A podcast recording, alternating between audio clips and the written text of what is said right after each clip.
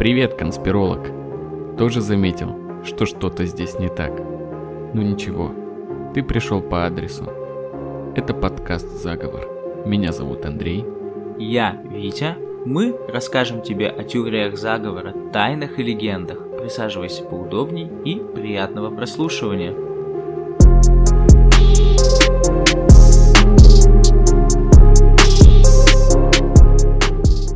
Мнение авторов данного подкаста может не совпадать с общепринятым. Подкаст не имеет цели кого-то оскорбить и тем более призвать к чему-то незаконному. Все материалы носят исключительно ознакомительный характер. For as long as I can remember, I've had an interest in what some people condescendingly term conspiracy theory. Привет, это подкаст «Заговор». Меня зовут Андрей. Я Витя. И это первый выпуск нашего подкаста. В нем мы будем рассказывать о теориях заговора и городских легендах откуда они берутся, почему люди в них верят и как они влияют на нашу жизнь. Сегодня мы поговорим о социальном феномене, который оставил крупный след в американской массовой культуре, стал причиной десятка громких судебных процессов, а также подтолкнул некоторых людей на совершение жестоких преступлений. Тема первого выпуска – сатанинская паника. Сатанинская паника – это возникшая в 1980-1990-х годах на территории США и некоторых других стран моральная истерия, связанная с распространением слухов о том, что существует тайная организация, члены которой поклоняются сатане. В эту организацию входит около 1 миллиона американцев, и ее ячейки есть в каждом городе. Члены этих организаций занимаются вербовкой и похищением детей для совершения ритуального насилия, убийств, изнасилований и так далее. Много событий, происходивших в Америке перед, так сказать, официальным началом периода сатанинской паники, рассматриваются как причины ее возникновения. В то время в жизнь американцев с двух ног ворвались серийные убийцы. Тед Банди начал убивать примерно в 70-м году. Джон Уэн Гейси, он же клоун Пога, орудовал в 70-х параллельно веселя детей в больницах. Таинственный зодиак, это тоже где-то 60-е 70-е. Абсолютно отбитый Ричард Чейз в конце 70-х. Еще и Чарльз Мэнсон со своей семьей в 69-м убивают Шерон Тейт и оказывается, что привычные хиппи тоже могут быть страшной угрозой. 78 год. Джим Джонсон со своей сектой Храм Народов и Кошмар в Джонстауне. Это все имеет мало общего с сатанистами, но такое тесное знакомство людей с убийцами и сектами заставляло народ напрягаться лишний раз при виде незнакомца. Множило переживания за детей, которых нет дома. Так еще и среди серийных убийц нашлись сатанисты. В 1977 был задержан сын Сэма Дэвид Берковец, который говорил, что он является частью сатанинской группы, которая организовывает убийства по всей стране. И как раз в разгар самой паники в этот костер в 85 году подкидывают Ричарда, ночного сталкера Рамиреса, который весь из себя такой сатанист, рисует пентаграммы, выступает с ними в суде. И эти ребята нехило так потрепали нервы американцам в то время. Кроме того, 30 апреля 1966 года в Вальпургиевую ночь Антоном Лавеем была основана Церковь Сатаны, которая вскоре будет внесена в реестр официально признаваемых в США религий. В 1969 году он же написал сатанинскую Библию. Позже мы расскажем, что представляла из себя Церковь Сатаны и во что верили ее последователи, но на данном этапе нам просто достаточно того факта, что такая организация существует. По сути, мы сейчас встанем на место простых американцев, которые тоже что-то слышали про то, что церковь сатаны существует, что-то слышали про сатанинскую Библию, но по сути реального представления о идеях и принципах, на которых сатанисты строят свою жизнь, не знают и погружаться в это не хотят. Вальпургиевая ночь, в которую была основана церковь, это ночь на 1 мая, которую по поверьям происходит супер тусовка ведьм, чертей, на которой присутствует сатана. Они отдыхают красиво, в общем, там пьют, гуляют, танцуют. И утром 1 мая якобы на некоторых полях можно найти круги, вытоптанные копытами. Это последствия жарких танцев, ведьм, чертей и прочей нечисти. Это важная дата для сатанистов, судя по всему, потому что э, дальше мы еще раз обратимся к ней. Еще 70-е годы были временем серьезных сдвигов в сознании американцев. Все что-то суетились, финансовое положение улучшалось, социальная мобильность росла. На тот период еще пришелся большой процент разводов. Образовывались различные политические и общественные движения. Конкретно нас интересует движение за права женщин. Они выбивали равные условия найма на работу, права на аборты и много других полезных и важных вещей. И вот традиционная модель семьи дала трещину, и теперь мужчина был не единственным кормильцем в семье. Женщины выходили на работу. И семьи были вынуждены оставлять детей в дошкольных учреждениях, подобных тому, о котором мы сегодня еще поговорим. Кроме этого, журналисты, медиа и творческая элита активно эксплуатировали опасения обывателей. В 1970-х вышли хитовые «Экзорцист» и «Омен», а чуть раньше «Ребенок Розмари». Ну и, конечно, телевизионные шоу на мейнстримовых федеральных каналах, в которых американцам рассказывали, что их ребенка за углом поджидает некий сатанист, который жаждет убить его, изнасиловать и выпить его кровь.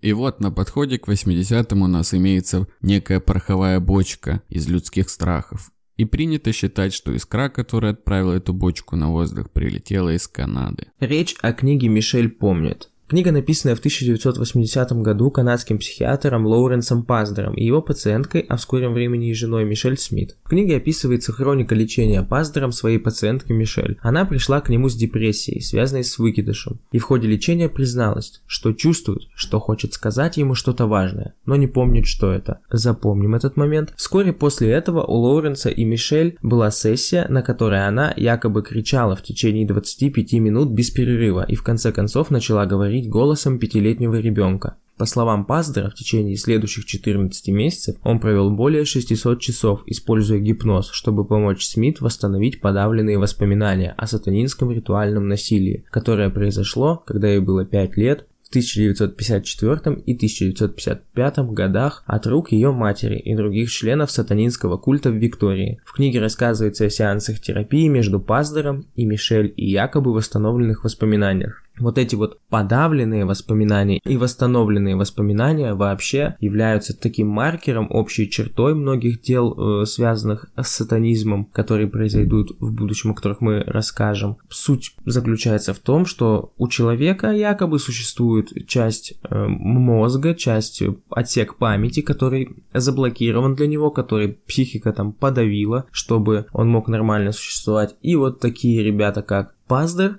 занимаются восстановлением этих воспоминаний путем гипноза. По сути, эта практика, этот метод не является каким-то верифицированным, он не является доказанным, наука его не признает. Но в тот момент это никого не интересовало, люди активно вспоминали то, что с ними было, а чаще всего то, что с ними не было. Такие воспоминания использовались в качестве доказательств в судах, использовались в качестве доказательства для общественного мнения о существовании некоторых тайных заговорах. И наша Мишель тоже вспомнила о сатанинских ритуалах, которые заставляли ее посещать. Паздер заявил, что Мишель подвергалась насилию со стороны церкви сатаны, о которой мы уже упоминали. Первый предполагаемый ритуал, на котором присутствовала Мишель, произошел в 1954 году, когда ей было 5 лет, а последний 81-дневный ритуал в 1955 году, во время которого был вызван сам сатана, а кроме него действующими лицами стали Иисус, Дева Мария, Архангел Михаил, который, кстати, и удалил все физические последствия последствия пыток, а заодно и заблокировал воспоминания до тех пор, пока не пришло время. В книге утверждается, что во время обрядов Мишель пытали, забирали в клетках, подвергали сексуальному насилию, заставляли участвовать в различных ритуалах. Она была свидетелем нескольких человеческих жертвоприношений, ее натирали кровью и частями тела различных принесенных в жертву младенцев и взрослых. Книга имела широкую пиар-кампанию, в процессе которой о ней узнало очень много людей. Мишель и Паздер утверждали, что описанные в книге события произошли на самом деле и преподносили их не как fiction, а как нон-фикшн, что странно, учитывая, что я только что описывал 81-дневный ритуал, во время которого являлся сам Сатана, Иисус, Дева Мария, Архангел Михаил. Но это еще куда ни шло. Намного страшнее то, что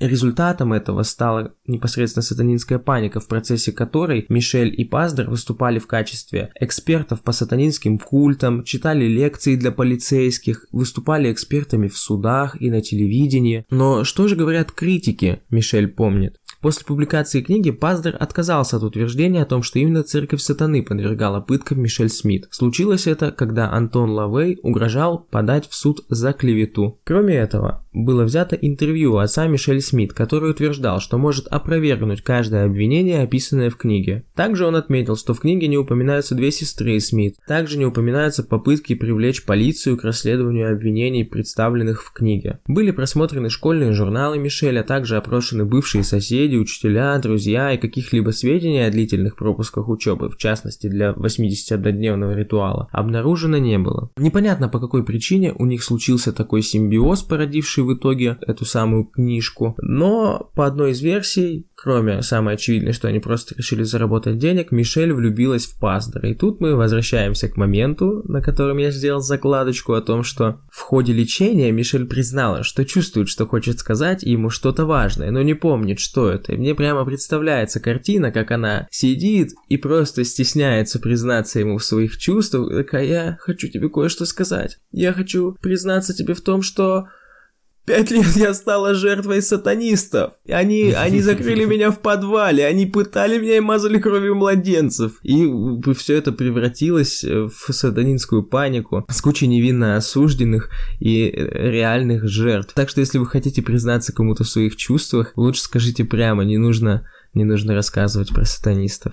А теперь разберем два самых громких дела, к которым привела сатанинская паника, и попробуем определить общие черты. По делу, о котором я буду рассказывать, кстати, Паздер тоже выступал экспертом. Ну да ладно. Дело дошкольного учреждения МакМартин. Это было самое крупное широко освещаемое дело из всех случаев ритуального насилия, которые возникли в 80-х годах. Члены семьи Макмартин, которые управляли детским садом на Манхэттен-Бич, были обвинены в многочисленных эпизодах сексуального ритуального насилия над детьми. Обвинения были предъявлены в 83-м, аресты и досудебное расследование с 84 по 87, слушание с 87 по 90. Рассмотрение дела длилось 7 лет и окончилось оправдательным приговором. Процесс стал самым длинным и самым дорогим в истории США. Макмартин – это дошкольное учреждение, семейное семейный бизнес. За 30 лет существования его владельцы наполучали множество наград, были очень уважаемыми людьми и даже ездили с консультациями о том, как вести такой бизнес и как обращаться с детьми в другие города и даже страны. Ну а может они просто расширяли сатанинскую сеть, кто знает, чем они там занимались.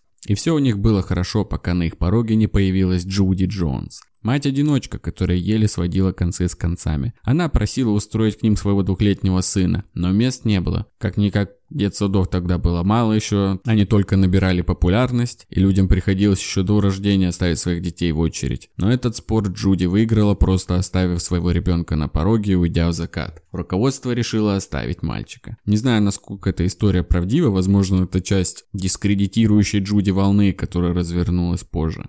12 августа 1983 года Джуди ходила со своим сыном по магазину и делала покупки. И вдруг ребенок начал жаловаться на сильную боль. Джуди его осмотрела и обнаружила сильно окровавленный памперс. Это был не первый раз, когда ребенок жаловался на боль в причинных местах. К тому времени он еще и на бессонницу жаловался. И вот Джуди ведет его к педиатру, который говорит ей о том, что ее мальчика, возможно, насиловали. Джуди идет в полицию. Ее и ее сына допрашивают. И мальчик рассказывает о насилии в детском садике и указывает на Рэя Баки. Рэй Баки. Парень 25 лет, внук основательницы Вирджинии и сын главы Пегги Макмартин. Он единственный мужчина в коллективе. Уж не знаю, осознавал ли он свое шаткое положение, но никого из родителей, тот факт, что с детьми работает мужчина, не напрягал, потому что бизнес семейный, Вроде как все с этим в порядке, но его положение резко пошатнулось после заявления сына Джуди. Полиция запаниковала и выдала, наверное, самое нелогичное решение, которое можно было представить.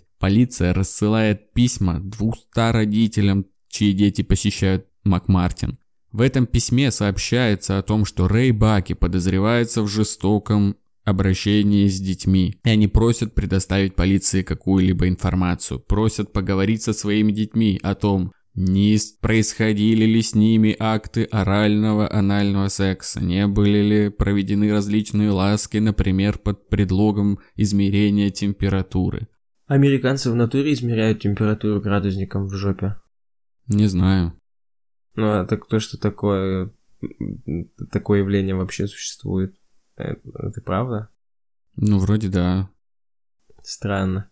Родители начинают паниковать. Естественно, блин. Не, ну да, потому что тут вообще как, бы, как будто, как будто тут не было у них другого выбора, кроме как начать паниковать. Я вообще не понимаю, как, кто, кто в полиции принял это решение, как оно выглядело. Э, ну, просто напрямую 200 писем с, о, о том, что ваш ребенок мог быть изнасилован. Советую вам с ними поговорить об этом. Это просто ни в какие ворота. И я не знаю, чего они ждали от них. Того, что они пойдут, сожгут садик, убьют эту семью Макмартин. И, и вообще, как это могло нормально повлиять на расследование, мне тоже непонятно. Они, наверное, подумали, типа, о, какой ужас, но мы же сейчас просто проведем спокойное расследование, не возникнет никакой паники, никто не будет нам мешать. Нет, так не пойдет. Давайте-ка всех оповестим.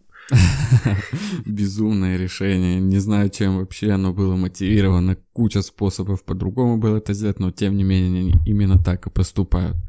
И вот родители начинают опрашивать своих детей, и на вопросы некоторые из них, которые родители им задают, отвечают дети утвердительно. После чего Рэй и Баки арестовывают по подозрению в растлении малолетних, но вскоре отпускают из-за отсутствия, как я понимаю, доказательств. И 17 октября 1983 года прокуратура просит помощи у Детского калифорнийского международного института, а конкретно у консультанта, который там работал, женщины Ки Макфарлейн. Ки и ее помощники начинают брать интервью у детей под камеру. С осени 83 по март 84 в этом институте было опрошено около 400 детей. Число тех, кому интервьюеры поставили диагноз об изнасиловании, достигает 360 детей. Важно отметить, что методы допроса, которым пользовались Ки и ее коллеги, были в высшей степени наводящими и побуждали детей притворяться и достраивать самые жуткие предположения о происходящих событиях. Эти методы допроса, использованные в отношении детей, провоцировали синдром ложной памяти и впоследствии приводили к ложным обвинениям. В чем заключался метод, который использовала и, как выяснилось, изобрела сама Ки Макфарлейн? Она использовала наручные куклы, как «Спокойной ночи, малыши» и анатомически верные куклы. И в формате игры с помощью наводящих вопросов приводила детей к признанию совершения над ними насилия. Да не просто насилия, а ритуального сатанинского насилия. В этих интервью в разы больше речи интервьюера, чем детей. И в нем После отрицательных ответов на вопросы о совершении насилия в ход шли манипуляции. Типа, эй, то есть тебя не насиловали и снимали на камеру, а умные хорошие дети говорят, что их насиловали и снимали на камеру. Вот так почти все интервью выглядят. Детей буквально заставляли рассказывать то, что хотели услышать. И напридумывали себе сами интервьюеры. Я вот вообще не понимаю, в чем был смысл таких опросов. Если тебе хочется как-то подтвердить свои догадки, ты, ты же, ну напиши уже сама. типа, в чем будет разница? И напиши от лица детей и все, потому что по сути это никак не будет отличаться от того метода допроса, что ты сказал. Типа, ну это, это настолько, на, настолько нечестно, насколько только может быть нечестно. Говорить вот так пятилетним детей и потом считать, что это имело место быть, использовать это опять же в качестве доказательств, строить на этом какие-то теории, ну это просто, просто, просто жесть. Да выключи камеру, ничего не записывай, объясни детям, что говорить, да и все. Нет, они прям все эти стенограммы предоставляли безумные в суд. Я думал, ты мне сейчас это говоришь. Типа, тебе так не понравилось мое мнение, что ты выключи микрофон, выключи камеру, я хочу один. Но если вынести за скобки то, каким ужасным был этот допрос, тем не менее 400 детей было опрошено, и помимо безумных вещей, которые рассказывали дети о левитации сотрудников, сверлении дрелью их подмышек, иголках, загнанные им под ногти, что просто рушится после элементарного осмотра ребенка, были вещи, которые рассказывали дети, общие для всех, и даже не только в этом кейсе, а в других подобных, которые происходили в Америке и не только в Америке и в других странах. А именно, что же рассказывали дети? Их маленьких клали в гробы, совершали акты дефекации, акты насилия, заставляли пить кровь, на их глазах убивали животных и даже младенцев. Участвовать в капрофилии, зоофилии, снимали все это на камеру. Какие-то люди в капюшонах вокруг, ну, понятное дело. Дети часто очень подробно описывали места, где все это происходило. Да и сами знания детей о том, что из себя представляют внутренности животных, описание их консистенции действительно наводило на самые ужасные мысли. Дети описывали такие места, как церковь, туалеты, самолеты, другие дошкольные учреждения. На вопрос, как вы туда попадали, дети отвечали, что с помощью туннелей. Туннели по словам детей, начинались в Макмартине и вели за его территорию. Зачастую и в этих подземельях, по словам детей, происходили сатанинские ритуалы. И о этих туннелях мы еще поговорим. 13 января 1984 года дошкольное учреждение Макмартин закрывается после почти 30 лет безукоризненной работы. СМИ начинают сообщать о массовом скандале с жестоким обращением с детьми в дошкольном учреждении. После этого 7 человек из персонала Макмартин арестованы. Обвиняются по 207 пунктам в растлении малолетних и сговоре более 90 родителей подали гражданский иск. Позже ряд других детских садов и школ в этом районе закрывается. Под тем же причинам скандалы, интриги, сатанисты как самые жуткие подробности интервью выливаются наружу. Все просто. Ки Макфарлин, помимо того, что вела отвратительные интервью, как выяснилось в дальнейшем, не имела никакого образования. А, подожди, Вы... она брала, она брала отвратительное интервью. Ведет отвратительное интервью. Блин, я не знаю кто. Это дочь ну, да. Меньшова которая с гоблином, со всякими.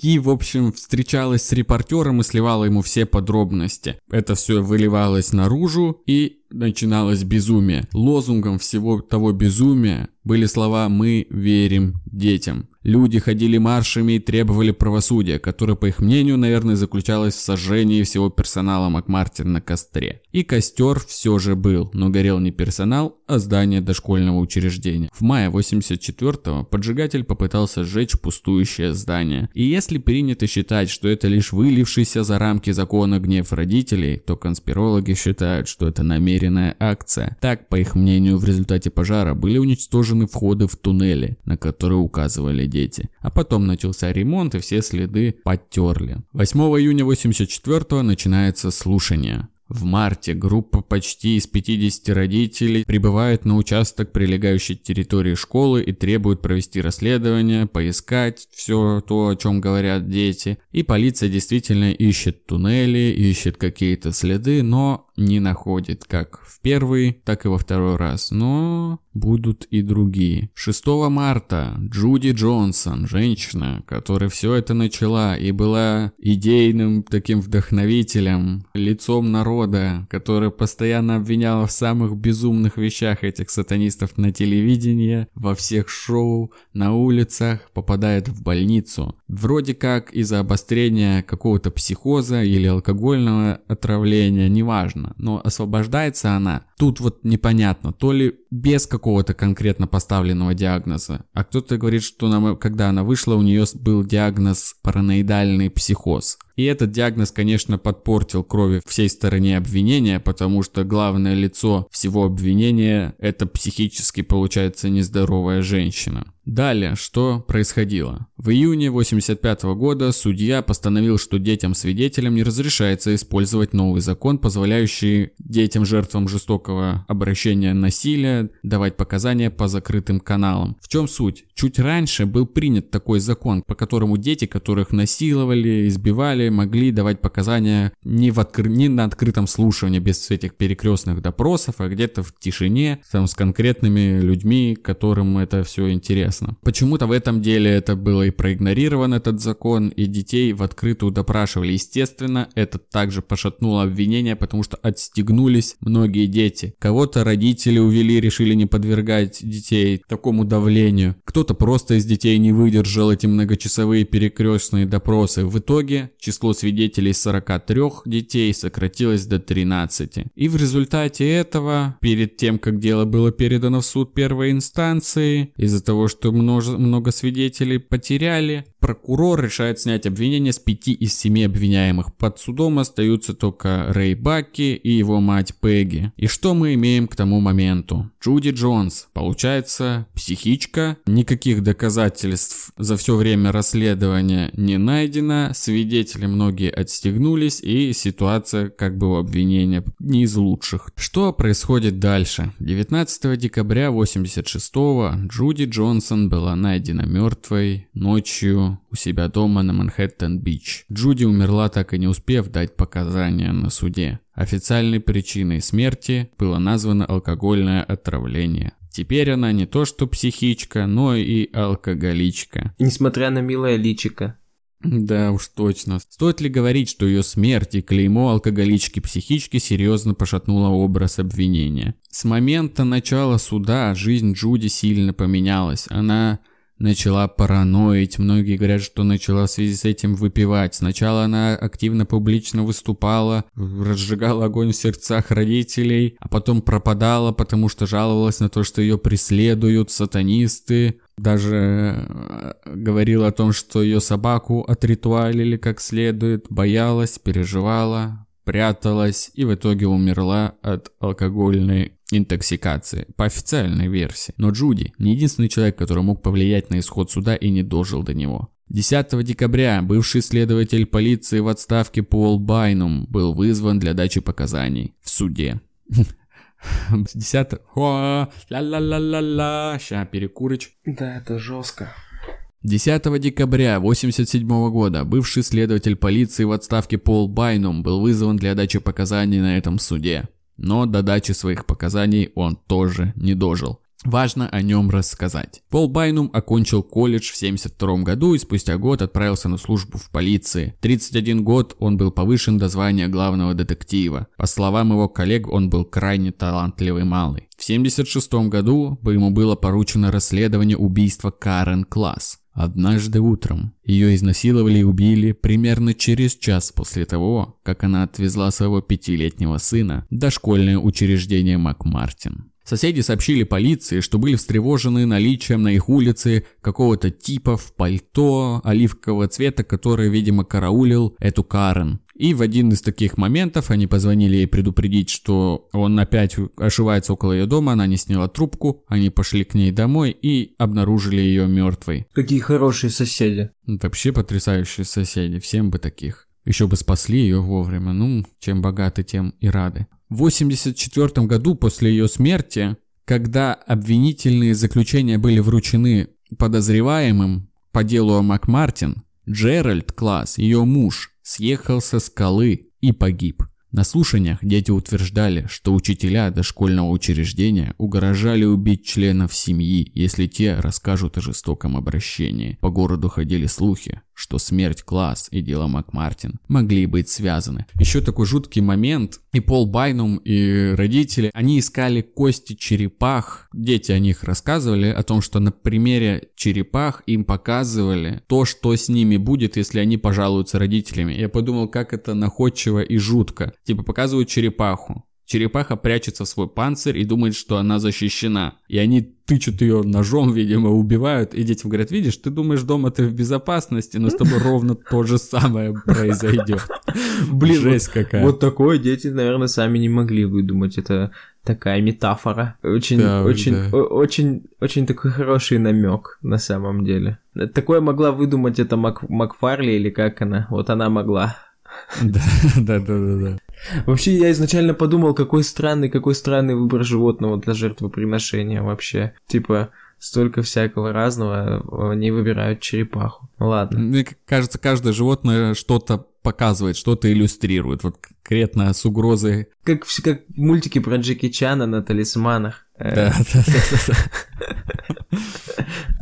Так, в 79 году Пола Байнума увольняют без объяснения причины, какие-то там личные терки с начальником или что-то, неважно. Но парень талантливый, не растерялся и начал карьеру частного детектива. И в 84 году он начинает работу по делу Мак Мартина. В 86 году Прокурор вызывает его для дачи показаний в суде над Рэем Баки. В то утро, когда он должен был пристать перед присяжными, дом одного из них грабят и дело переносится. Но и в тот раз Байнум не смог явиться, уже по более уважительной причине он умер. Его находит жена с простреленной головой и лежащим рядом револьвером 38-го калибра. Пол Байнум говорил репортерам о том, что то, что он расскажет, не понравится ни одной стороне. Он был сильно погружен в это дело. Он вычленял из показаний детей общие моменты и шел по ним как по следу. В том числе эти черепа-черепах. Он о них говорил, он их находил и даже какую-то карту строил себе, где, что он находит. Даже искал туннели и вроде бы как нашел их, но мы уже этого не узнаем, потому что он до суда не дожил. Но и он был не последним человеком, который умер перед судом. Был еще один парень по имени Роберт Уинклер, арестованный в соседнем городе за организацию службы по уходу за детьми, которая была обвинена также в растлении малолетних, снятии детской порнографии. Дети этого парня идентифицировали как человека-волка, то есть они увидели его и сказали, да, он тоже присутствовал на ритуалах, это был человек-волк, он там ходил наркотики продавал, что-то такое. И перед судом человек-волк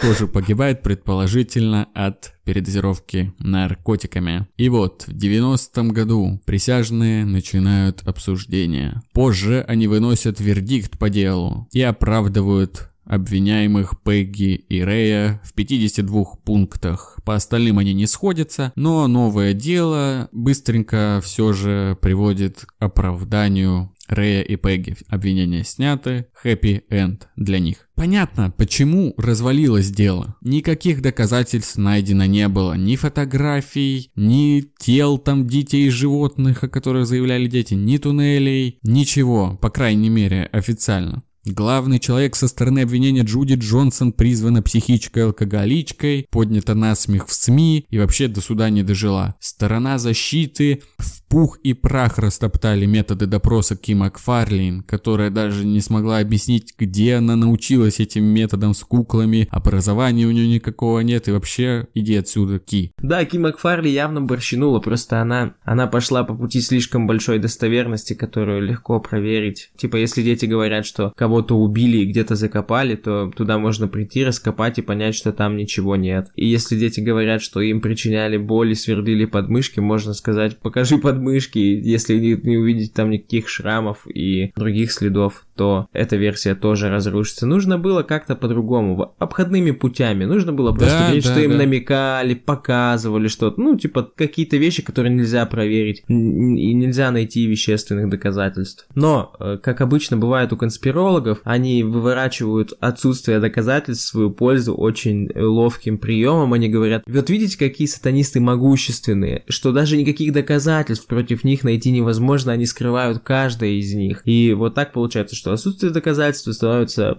самым главным, по сути дела, доказательством. Ну вот, собственно, и почему это дело развалилось. Но наличие странностей все же не маленькое. Поговорим о некоторых из них. В целом жертвы назвали 7 учителей этого дошкольного учреждения, которые, собственно, и предстали перед судом. Но помимо них дети называли еще порядка 30 других лиц, которым не было предъявлено никаких обвинений. В 1974-м также началось расследование в другом дошкольном учреждении, соседнем. И к этому огромному количеству детей, которые дали показания, 360, я напомню, было признано, что они подвергались насилию на этапе допроса. К этим детям еще больше сотни навалилось других учреждений таких же детей, которые тоже заявляли о том, о чем мы рассказывали уже. Итого порядка 500 детей набирается с показаниями, в которых очень много общего, помимо различных безумий, конечно. Тем не менее, общие моменты в их рассказах есть. И важно понимать, что не все свидетели были детьми дошкольного возраста. Были выпускники, уже люди 20-летние, которые давали показания такие же, как и дети. Но старшим свидетелям не разрешили давать показания в суде на процессе Макмартина из-за того, что срок давности истек. Также не все дети из-за того, что были слишком сильно травмированы, не смогли тоже предстать перед судом. И в то время, как любой, кто предполагает, что обвинения в деле Макмартин были правдой, называется как-то с пренебрежением конспирологом, теоретиком заговора. Самый не нелепой теорией заговора, по мнению конспирологов, считается то, что какая-то кучка терапевтов, э, социальных работников была способна внедрить ложные воспоминания о чудовищном сатанинском насилии с разными подробностями в сознание почти 500 детей. 500, неважно. Некоторые из которых до сих пор говорят о том, что это происходило на самом деле. Также важный момент. Туннели, о которых мы уже говорили. Намного позже, после окончания дела, всплывают файлы ФБР под названием «Искатели». Это расследование, как я понял, по предотвращению распространения детской порнографии. И в этих документах находится глава про Макмартин, в которой говорится о том, что туннели действительно были найдены. Там есть их описание, можно найти в интернете, можете посмотреть. Но не только ФБР находили туннели. Родители нанимали экспертов отдельно уже в 90-м году, которые должны были провести все эти исследования, там откопать, что-то найти, и они находят. Но там на начинается снос здания, и до суда эти исследования не доходят, но отчет по ним написал какой-то доктор-археолог, его тоже можно найти в интернете, который говорит о том, как они что исследовали, что туннели действительно существуют. И если дети врут обо всем, тогда почему существуют туннели? Это главный вопрос. Туннели Макмартина. Вот так-то. Также еще есть небольшой забавный момент. 80-летняя э, бабушка Вирджиния Макмартин на суде сама ляпнула то, что одна из ее внучек тоже говорит о том, что насилие в школе существовало. То есть даже кто-то из этой семейки заявлял о том, что, блин, они тут все сатанисты, насильники. В принципе, все. Дело развалилось, странности имеют место быть. Есть основания для того, чтобы считать, что что-то здесь не так, очень весомые, но дело закрыто и ничего тут не поделаешь. Ничего по этому делу больше не поделаешь. Такие дела. Да, да, да, да, да. Even if this is all bullshit, it was fun to read about. Я расскажу об истории троицы из Уэст-Мемфиса. 5 мая 1993 года в Вест-Мемфисе, небольшом городке в штате Арканзас, население которого не превышает 30 тысяч человек, пропадают трое восьмилетних мальчиков – Стив Бранч, Майкл Мур и Кристофер Байерс. Родители и соседи ведут поиски всю ночь. Нашли мальчиков утром следующего дня. Все трое были мертвы. Руки и ноги двоих были связаны шнурками. Один из мальчиков был оскоплен.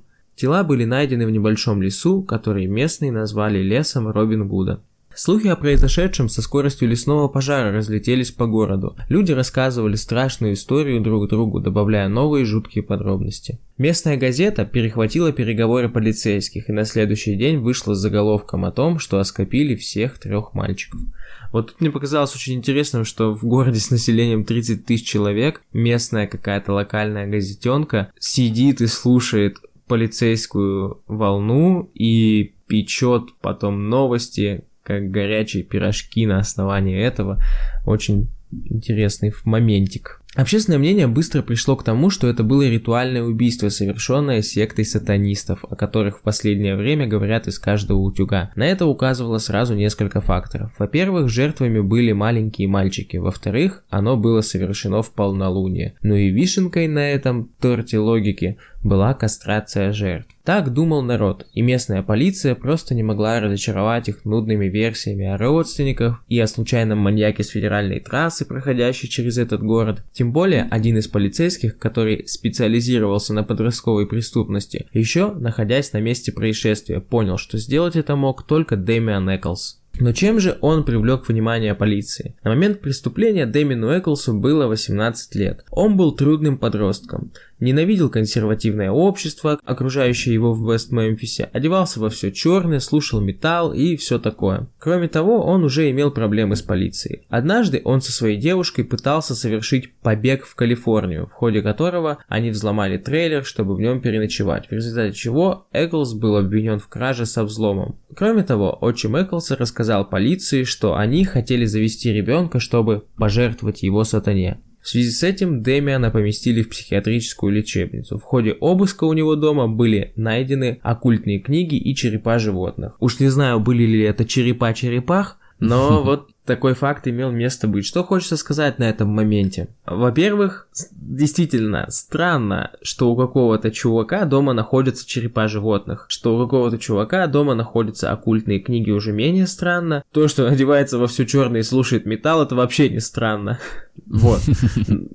Перейдем дальше. Полиция, решив, что версия с сатанистами является единственно верной, решает как-то работать именно в этом направлении. Они приглашают Дэмиана в качестве эксперта по сатанинским культам, под таким предлогом, типа, ты разбираешься во всей этой сатанинской движухе, погнали, нам расскажешь, чтобы мы могли найти вот подонков, которые это сделали. Соответственно, он приходит, ну и никто его о сатанинских культах особо не спрашивает, а начинают проверять его на причастность к этому делу. Кроме него, обвиненными еще двумя участниками Уэст-Мемфисской троицы являются Чарльз Болдуин, друг Эклза, который имел такую детскую внешность, ему вообще, по-моему, было 16 лет, тоже имел проблемы с законом, законом, но единственный из троицы по-прежнему учился, причем учился весьма неплохо. У него там были какие-то мечты о продолжении образования, учителя его считали талантливым ребенком, но ему не повезло, он выделялся из толпы, слушал металл, носил длинные волосы, поэтому все для него закончится так, как э, закончилось. Об этом я расскажу позже. И последним участником троицы был Джесси Мискелли, 17-летний парень такой, ростом, не знаю, 150-160 сантиметров, IQ которого составляет составляла 72, что является пограничным для признания человека умственно отсталым. Ну или я не знаю, ну, диагноз дело такое, тонкое. Ну, в общем, 72 это самый нижний порог нормы. То есть там 71 или 70 уже бы считалось каким-то диагнозом. Ну, на данный момент, мне кажется, уже считается, потому что пороги-то увеличиваются, IQ со временем растет. На тот момент, может, это было приграничным, но сейчас, мне кажется, он бы считался умственно целым точно. Мне кажется, сейчас бы у него был какой-нибудь очень популярный канал в ТикТоке. Точно. Блин, ладно, это жестоко по отношению к Джесси Мискелли. Вот. Значит, что мы имеем? Мы имеем троицу подростков от 16 до 18 лет, которые имели уже проблемы с законом, как я уже сказал. Вот этот Болдуин и Джесси, последние двое, они попались на том, что били там стекла машин каких-то заброшенных и так далее. Ну, в общем, стояли на учете, видимо, какого-то там... Э, КДН. Поли ну, в, КДН, да, в комиссии по делам несовершеннолетних, если переделать на наш манер. Полиция берется за разработку этой троицы, как я уже сказал, допрошен Эклс, и вызывают на допрос Джесси Мискелли, вот этого паренька, IQ которого мы только что обсуждали. Он в ходе 12-часового допроса, записанный из которых было всего 40 минут, дает признательные показания в совершении ритуального сатанинского убийства им и еще двумя ребятами, именно Болдуином и Эклзом. Он рассказывает историю, по которой они, значит, выследили мальчиков, пришли в лес, Болдуин и Эклс якобы их убивали, а Джесси только поймал одного из мальчиков, который пытался сбежать. На основании этого допроса, по сути, и строилось обвинение против всех троих. Джесси Мискелли судили отдельно, и в ходе суда над ним эксперты, вызванные стороной защиты, указывали на то, что методы допроса, используемые следствием, а вот как раз на этом 12-часовом допросе, по сути, не могли никакого другого результата дать, кроме признательного показания. И не потому, что они были очень хорошими, а потому, что они были нечестными. Опять же, повторилась вот эта история, которая была в Макмартине, только с маленькими детьми, где человеку задают много раз один и тот же вопрос, пока не получат ответ, который устроил бы полицейских. Они одобряют ответы, которые хоть как-то им подходят, и просто игнорируют ответы, которые не подходят под их версию. К тому же допрос, который идет 12 часов, это само по себе испытание и пытка. Попробуйте 12 часов просто занима- заниматься вообще любым делом, и вы устанете. А если вас допрашивают полицейские по делу, о котором вы вообще слышали только из СМИ, наверное, вы тоже сломаетесь в какой-то момент, особенно будучи подростком. Ну, почему это я так голословно утверждаю, что они тут ни при чем, сейчас мы в этом во всем будем разбираться. Кроме того, Джесси сам отказался, буквально причем еще до суда он отказался от своих признательных показаний, сославшись как раз на то, что он дал их просто, чтобы его отстали, ему там обещали, что его отпустят домой, а он очень хотел домой, любой, кто оказался бы на его месте очень бы хотел домой, и он сказал просто все, что от него требовалось. Но сказано, как говорится, из песни слов не выкинешь, и обвинение строится против них на основании показаний Джесси Мисс Келли.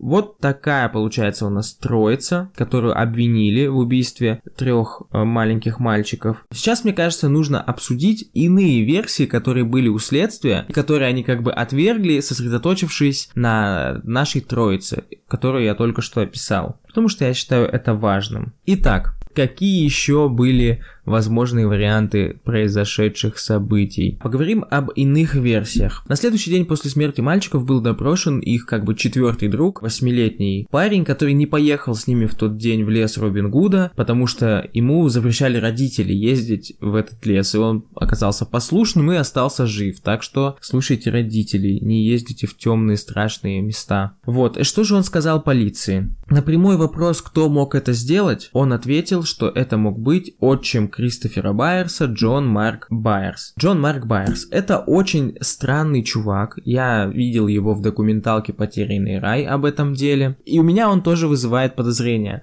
Он такой чисто реднек, дает интервью в звездно-полосатой рубашке, рассуждает с каким-то возбуждением о том, какие сатанинские ритуалы проходили в этом лесу, описывает там, как они насиловали тут друг друга, животных, какие тут проходили оргии и так далее. Кроме того, он буквально угрожает обвиненным этой Вест-Мемфисской троице. Там в документалке есть такой странный момент, где он стоит с пистолетом и говорит, за что я люблю этот пистолет? Так это за то, что ни одна баллистическая экспертиза не определит, что пуля была выпущена из него.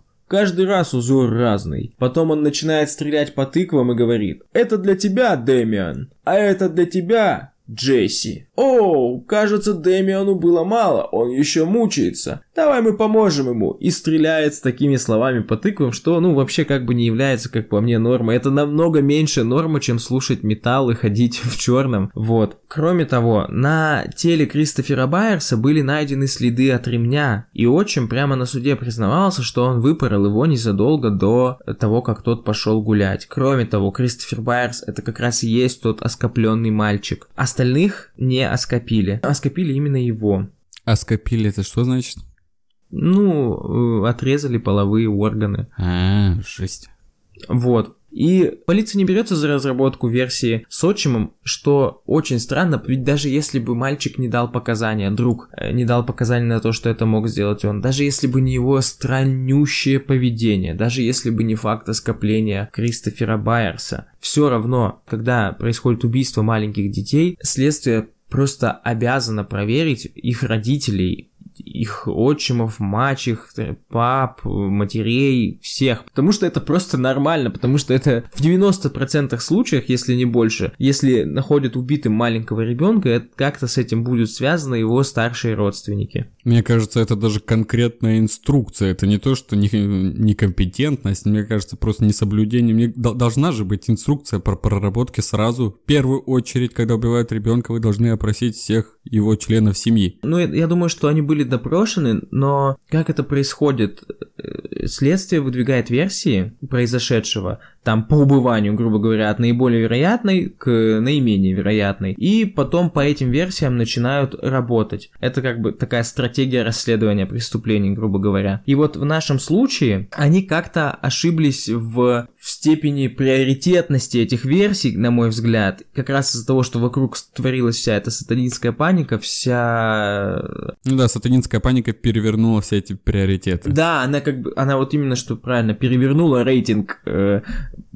версий. И вместо того, чтобы на первом месте оказаться жутко странному отчиму, который, кстати, еще имел проблемы с законом, на нем оказались какие-то потенциальные сатанисты. Что еще кажется странным э, в отношении вот этого отчима Джона Марка Байерса? Как я уже сказал, я смотрел документалку HBO «Потерянный рай», где он является таким важным участником событий. И он дарит членам съемочной группы нож. Просто нож, такой раскладной, как бы, я не знаю, охотничий, ну, с которым можно пойти в лес. Ну, видимо, на память, как сувенир в общем. И члены съемочной группы находят на рукоятке ножа кровь Хотя он сказал, что он им никого не резал, что он новый. Они относят нож в полицию, полицейские проводят экспертизу крови, и оказывается, что это кровь той же группы, что у Кристофера Байерса, то есть у его пасынка. Начинается проверка, его вызывают на допрос, на котором его как бы косвенно сначала спрашивают, а что там, кстати, за нож? Ну, как будто не в этом вся суть, и он отвечает, да, вот, типа, нож, я им даже ни разу не пользовался, типа, все, вот, он новенький, я им не резал никого, ничего. А когда ему уже сказали, что на нем найдена кровь, он начинает вертеться говорит, что на самом деле он, как называется, оленя, а, а освежевал. Да, что на самом деле он освежевал им оленя, на самом деле он порезался и так далее. И эту версию тоже особо не разрабатывают, потому что, ну, может быть, ему повезло, а может быть, это действительно была его кровь, но у него оказалась та же группа крови, что у его пасынка Кристофера Байерса, и как бы эту версию отвергли. Но странно, что он сначала отвергал, что он им пользовался. Вот у нас есть большая версия о том, что сделать это мог отчим. На это прям прямо указывает друг. Сам отчим личность очень экстраординарная, такая нестандартная. Но следствие не разбирает ее они сосредотачиваются на сатанистах. Кроме отчима, были еще странности. Значит, этот же мальчик, друг троих погибших детей, сказал, что после школы в день, когда мальчики пропали, к ним, в частности к Майклу Муру, на машине на розовом кадиллаке подъехал чернокожий парень, который сказал, типа, йоу, привет, твоя мама сказала забрать тебя и подвезти домой после школы. Что вообще никак не могло произойти на самом деле, потому что Майкл жил очень близко к школе, и его никогда сама мама-то на машине не забирала, и вообще он все время ходил пешком, там было типа 5-10 минут до дома. Майкл, будучи уже, видимо, 8 лет смышленым парнем, отказался от такой такой услуги и пошел пешком. То есть у следствия есть информация о том, что какой-то мужчина говорит, что я тебя подвезу, меня попросила твоя мама, мама никого не просила, мальчики в этот же день пропадают. Эту версию мы тоже разбирать не будем. Как мы в конце концов найдем розовый кадиллак? Это же просто иголка в стоге сена, никаких шансов его найти у нас нет.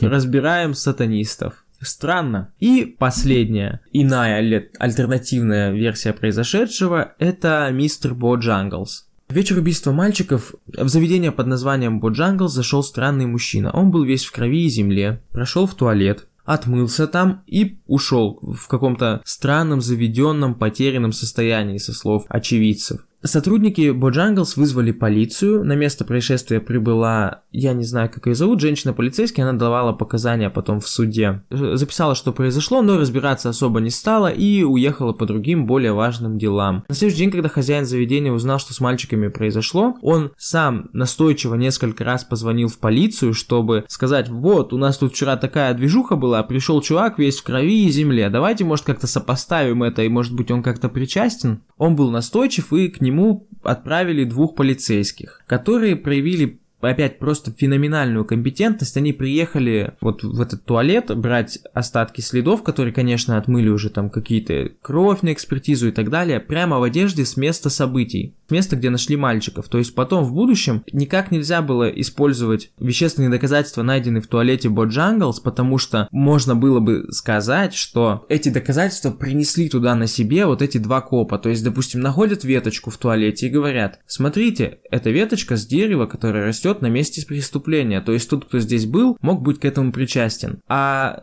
допустим, защита опровергает это тем, что копы пришли туда в одежде с места происшествия и принесли это на себе. Ужасная некомпетентность. Но на этом не заканчивается весь их непрофессионализм, они берут анализ крови и не отправляют его на экспертизу и теряют. То есть, ну, мне даже сложно как-то это комментировать. Ну, вот есть как есть. В общем, дальнейшие разработки эта версия тоже не получает. Что а мы мужчина, имеем? который посетил Боджанглс, он был белый или афроамериканец? Он был афроамериканцем.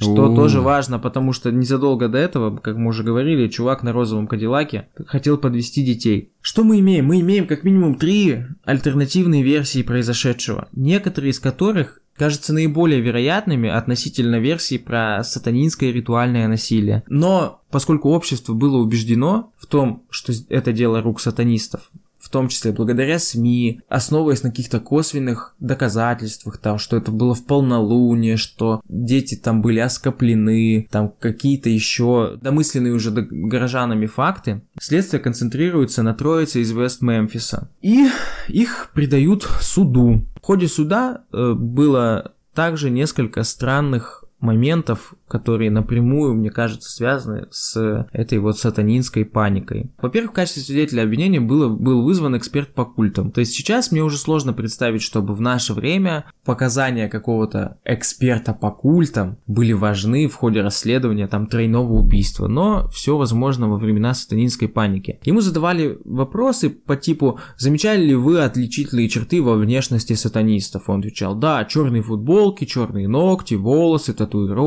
и так далее. Ну, то есть какие-то супер косвенные, это даже не супер косвенные доказательства, э, это... Я вообще не знаю, зачем это было нужно и почему это было принято судом, ну, но, но это было так. Кроме того, его спрашивали о намеках на оккультизм или свидетельство вовлечения в культ конкретно в этом преступлении. На что он отвечал, что дата близка к Балтейну, отмечавшегося 1 мая. За день до этого была Вальпургиевая ночь. В некоторых оккультных группах используют полнолуние. В некоторых оккультных книгах говорится о силе крови. Чем моложе человек, тем чище и мощнее его кровь. Часто они берут кровь и хранят ее для разных служб и прочего, пьют или принимают с ней ванны. Вот это мне тоже показалось очень странным. Он сказал сам про Вальпургиевую ночь, которая, как мы указывали выше, это ночь на 1 мая. События произошли 5 мая, их убили в ночь на 6, а с 5 на 6 мая. То есть, что это, какие-то нерадивые сатанисты, сатанисты, пропустившие дедлайн, типа типа, о, мы, как мы могли забыть, самый важный праздник в году, и мы не убили никого. Нам срочно нужно реабилитироваться, и пять дней выслеживали мальчиков, чтобы их убить. Зачем вообще просто это говорить, если это имеет такие несостыковки с реальностью? Во время обвинительной речи прокурор произносит следующие слова. Разве плохо носить все черное? Нет. Разве плохо слушать тяжелый металл? Нет. Разве есть что-то плохое в книге? Нет. Но если сложить все вместе, мы получим Дэмиана Эклза, а если всмотреться внутрь его, то мы увидим, что там нет души. Присяжные заседатели, которые набираются как раз из жителей города, видимо, из жителей этого Уэст-Мемфиса, выносят Эклзу и Болдуину обвинительный приговор, их приговаривают к пожизненному заключению, больше там к двум пожизненным, я вот этой детали уже не помню, и все, на этом дело считается закрытым. Что мы имеем?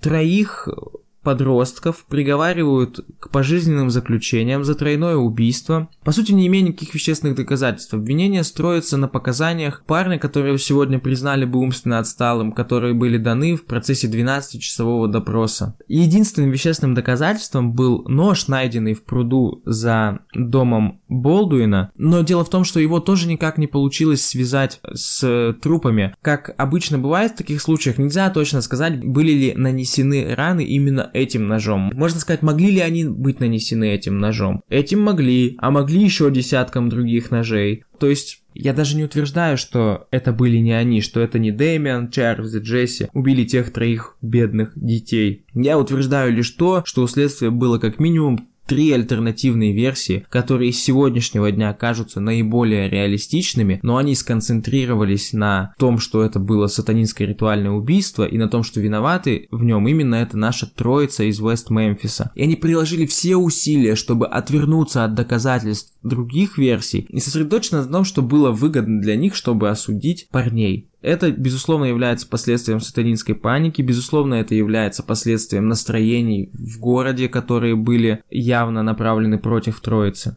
Как сложилась дальнейшая судьба троицы из Вест-Мемфиса? В 2010 году, отсидев по 18 лет, они выходят из тюрьмы по доктрине Элфорда. Доктрина Элфорда это такая штука, по которой обвиняемый признает свою вину, но при этом он же признает, что у штата есть неопровержимые доказательства того, что совершил это именно он. Суть в чем? Это было необходимо сделать потому, что вышедшие по доктрине Элфорда люди не имеют права на компенсацию от штата за то, что они отсидели в тюрьме по тому, чего не совершали как бы. Но со слов парней, им просто было нужно, чтобы это все закончилось. Они просто хотели, чтобы их отпустили и продолжить нормальную жизнь. Только Дэмиан Эклс был против, он настаивал на том, что проводите новое расследование, все так просто не кончится, ищите, кто это сделал, а мне платите бабло, а очищайте мое честное имя. Но он решил не отстаивать до конца эту свою позицию, потому что не хотел подставлять Джесси и Чарльза. Троица имела вообще широкую общественную поддержку, потому что не только мы заметили несостыковки в этом деле, их поддерживали знаменитости, там Джонни Депп, Металлика, за прослушивание которой их по сути и привлекли к ответственности по этому делу. Был создан специальный фонд, в котором собирали деньги там на адвокатов, на проведение новых исследований и так далее. Кроме того, стоит отметить, что в 2007 году на месте происшествия было найдено ДНК отчима. И я такой, что? Но блин, это был, короче, не тот отчим, на которого я думал все это время. Это был отчим другого парня, ага. который тоже имел проблемы с законом, и ДНК которого было найдено на месте происшествия. Вот. Я еще заметил такую мерзкую ментовскую вещь в ходе твоего рассказа. Джесси Мискелли, которого на допросе качнули. То есть есть три человека. Одного качнули,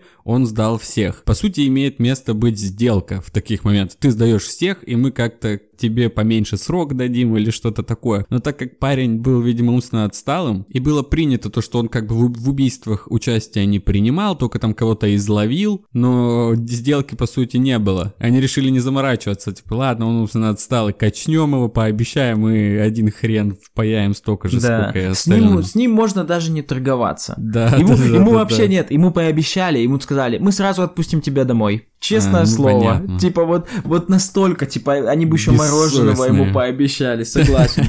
Вообще супер бессовестный. И это просто, на самом деле, это жуть. Чуваки отсидели по 18 они сели, когда им было 18 лет, и отсидели, по сути, еще одну свою жизнь. Ну, это просто, просто просто мрак какой-то. Но, в принципе, хорошо, что сейчас они на свободе, потому что я считаю, что... Я, вот честно, я даже не считаю, что это не они, потому что у меня тупо недостаточно сведений. Но я считаю, что нельзя сажать людей, когда существует еще столько вариантов произошедшего без достоверных доказательств. Если бы... Проведите нормальное расследование. Кстати, все участники событий еще живы, в принципе, 18 лет, ну хотя... Нет, уже 28 лет, уже многовато, наверное. Но я уверен, было куча вариантов вернуться к расследованию, проверить отчима, проверить, найти этого мистера Боджанглса, проверить все розовые кадиллаки в США. Че их там? Сколько их там, я не знаю, это же, ну просто розовый кадиллак, если бы я увидел розовый кадиллак, типа, что может быть легче, чем найти розовый кадиллак сегодня, я не знаю. Ну, в России, может, это был какой-то город розовых кадиллаков и так далее. В этом кейсе и в кейсе Макмартин имела место вот эта тема с допросами, с допросами детей, с допросами умственно отсталых, которые, ну, типа, вот этими какими-то неправомерными, я не знаю, как их назвать, они, они, наверное, не то, что неправомерные, они просто нечестные, эти допросы нечестные, и нельзя их использовать в качестве доказательств, но что там, что там, полиция твердо была намерена побороть злых сатанюк, и ничто не могло встать у них на пути. Ну и раздутые СМИ, раздутая СМИ паника тоже всегда такой маркер, звоночек, признак сатанинской паники. На примере этих двух кейсов мы хотели показать реальное влияние на жизнь сатанинской паники. Но поскольку тема обширная, в один выпуск все уместить у нас не получилось. Мы решили, что начнем свою карьеру в подкастинге с трилогии о сатанинской панике. В следующих выпусках вас ждет Еще больше увлекательных похождений сатанистов в Америке. Сатанисты в армии США. подростки, убивающие во славу сатане, Еще больше восстановленных, ложных, навязанных воспоминаний, гипнозов и прочего. влияние сатанинской паники на массовую культуру. Спасибо, что слушали нас. С вами был подкаст «Заговор». До скорых встреч! Пока!